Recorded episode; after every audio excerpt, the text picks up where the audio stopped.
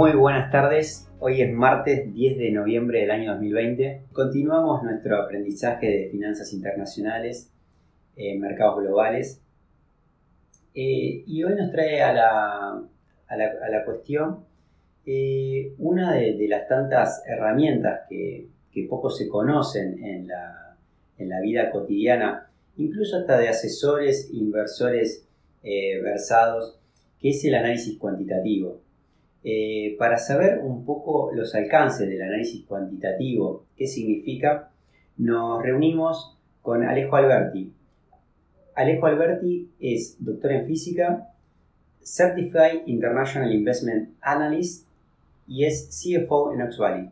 Hola Alejo, muy buenas tardes, ¿cómo estás? Oski, un placer estar contigo hoy, una alegría. Muchas gracias. Bueno, eh, ¿qué, ¿qué es el análisis cuantitativo? Bueno, el análisis cuantitativo, dicho en pocas palabras, es la disciplina que utiliza herramientas matemáticas y estadísticas para explicar o anticipar valores de variables económicas. Es decir, es matemática y estadística aplicada a la economía. Originalmente esta disciplina surgió eh, para realizar la gestión de riesgo en carteras de inversión y también para poder asignarles precios justos, digamos, a algunos instrumentos exóticos que no tenían valuaciones de mercado porque tenían escasa liquidez o porque eran muy complejos o por lo que fuera. ¿En qué se utiliza hoy el análisis cuantitativo? Bueno, en la actualidad las herramientas del análisis cuantitativo continúan aplicándose en las áreas en las cuales se aplicaron originalmente, que son algunas de las que mencioné recién, y a la vez se han extendido a otra gran diversidad de dominios. Básicamente, Allí donde existe un problema financiero o económico que demanda de un modelo matemático para poder ser explicado o resuelto, hay una tarea para un quant. En la jerga, un quant es el especialista en análisis cuantitativo. Muy bien, muy bien, viene de la clase. Eh, algunos ejemplos pueden ser, por ejemplo, estrategias de arbitraje eh, o de trading algorítmico, es decir, sistemas de inteligencia artificial que toman decisiones de negociación de activos a partir de la evaluación de diferentes variables del mercado. Allí, bueno, intervienen justamente muchas variables y muchos parámetros en juego. El quant puede encargarse de relacionarlos de una forma inteligente para poder obtener un resultado provechoso. ¿Qué aporta el análisis cuantitativo al análisis de cartera en, en el manejo día a día del portfolio manager? Bueno, para la tarea del portfolio manager, para la tarea del análisis de carteras, el análisis cuantitativo puede aportar desde diferentes ángulos. Eh, por ejemplo, en primer lugar podríamos pensar en el diseño de una cartera de activos eh, y el analista cuantitativo puede en ese momento determinar, bueno, cuál es el perfil de riesgo del cliente y por lo tanto a qué tipo de exposición lo voy a sujetar en cuanto a volatilidad de los activos, en cuanto a diferentes tipos de riesgo, riesgo geográfico, etc. Entonces, por ejemplo, preguntarme, bueno, ¿de qué forma quiero balancear la cartera con activos de diferentes países o de diferentes tipos? Pueden ser activos de renta fija, renta variable, por ejemplo, para acercarme a los objetivos de inversión del cliente sin vulnerar sus límites de tolerancia al riesgo. Luego podemos pensar en la tarea de seguimiento de esa cartera a lo largo del tiempo. Por ejemplo, en lo que hace a rebalanceos por distribuciones porcentuales, eh, por objetivos de liquidez, por exposición a determinado sector, eh, por niveles de volatilidad. Se pueden luego calcular los retornos, eh, que es una disciplina en sí mismo, calcular adecuadamente el retorno de una cartera. y se pueden hacer también las tareas de performance attribution, que es definir con precisión a qué variable del mercado respondieron los retornos que yo obtuve en mi cartera.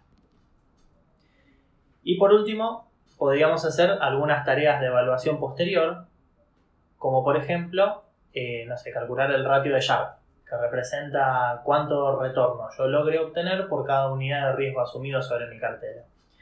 Eh, por decir un parámetro. Eh, para, para, preguntarte por eso y, y meter un pequeño paréntesis, lo que vos me estás ahí diciendo de alguna manera es, por esto que estoy arriesgando al comprar determinada acción, lo que me dice es si estoy teniendo el retorno adecuado. Precisamente, yo puedo decir, bueno, em, en la inversión que realicé obtuve un 100% de ganancia. Wow, por ejemplo. Cualquiera diría, bueno, fantástico, te fue muy bien. por supuesto. Eh, Mi y mujer otro- estaría contenta, de hecho. Yo también. Otro, estaría, otro podría decir quizás, bueno, pero yo en mi inversión obtuve solamente un 15% de retorno. Y bueno, uno en principio podría decir, perfecto, el que obtuvo 100 hizo mejor las cosas. Claro, luego uno eh, comienza a preguntarse cómo hizo para obtener un 100% de, de retorno y resulta que fue al casino, tiró a todo nada y le salió bien. Entonces obtuvo un 100% de retorno.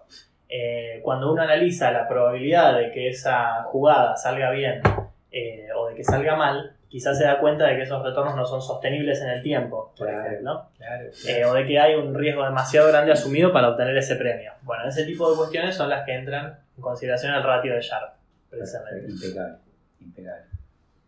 ¿Y, y, y cómo, qué ejemplo puedo encontrar de esto que vos nos contás que haces con los portafolios, todos estos análisis, tantos previos como ex post, en la vida cotidiana?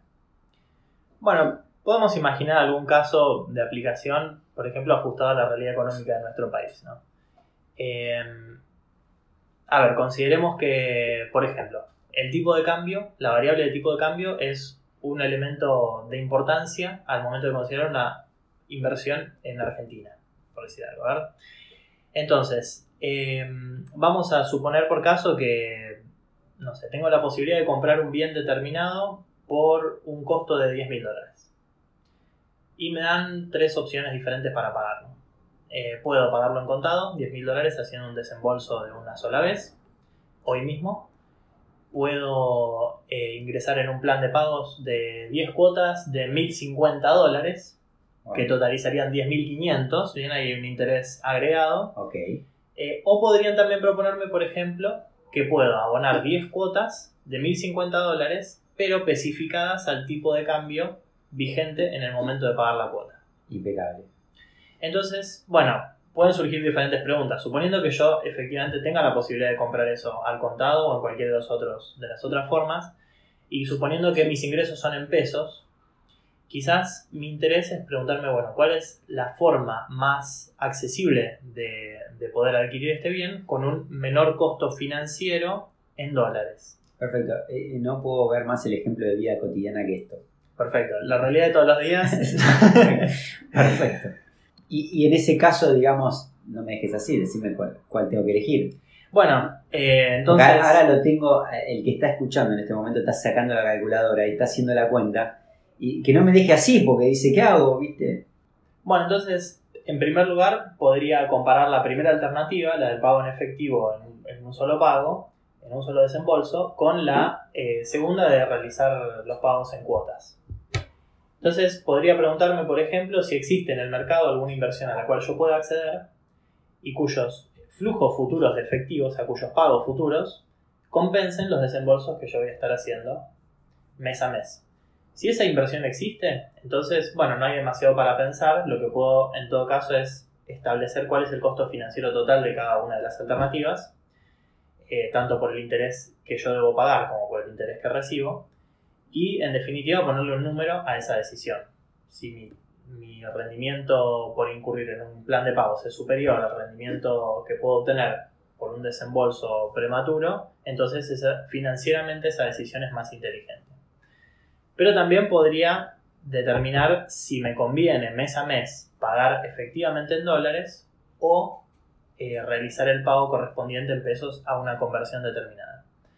Para ese caso lo que yo tendría que establecer es, bueno, a futuro, qué precio espero que tenga el dólar mes a mes. Y para eso yo podría escribir un modelo que contemple ciertas variables de tipo macroeconómico, eh, puede tener que ver con, por ejemplo, no sé, el nivel de deuda del país, eh, el precio de la soja, para tratar de anticipar cuál va a ser el nivel de reservas que va a tener el país eh, y por lo tanto tratar de anticipar un tipo de cambio correspondiente, qué tan fuerte va a estar el dólar a nivel eh, mundial, por ejemplo, por cuestiones vinculadas a la Reserva Federal de Estados Unidos, emitiendo para eh, hacer eh, sustentos, eh, estímulos económicos por la pandemia del coronavirus, etc. Todas esas variables macroeconómicas yo las puedo integrar en un modelo, vincularlas de alguna forma, básicamente escribir un sistema de ecuaciones que las vincule y resolverlas a través de una computadora para obtener concretamente un resultado numérico que me permita tomar una decisión. Bueno, esa sería una buena tarea para, para una lista cuantitativa. Bueno, la verdad que me quedé sin palabras con todo esto. Yo pensaba que íbamos a sacar una calculadora, pero digo, bueno, me, encantó lo del sistema de ecuaciones. Eh, creo que me quedó muchísimo más claro esta idea de, del análisis cuantitativo eh, aplicado no solamente al, al manejo de carteras, sino, bueno, en este ejemplo de la vida real. Yo te agradezco mucho por estar acá, Ale acá en Oxvalley, Oxvalley, el lugar donde tus finanzas evolucionan.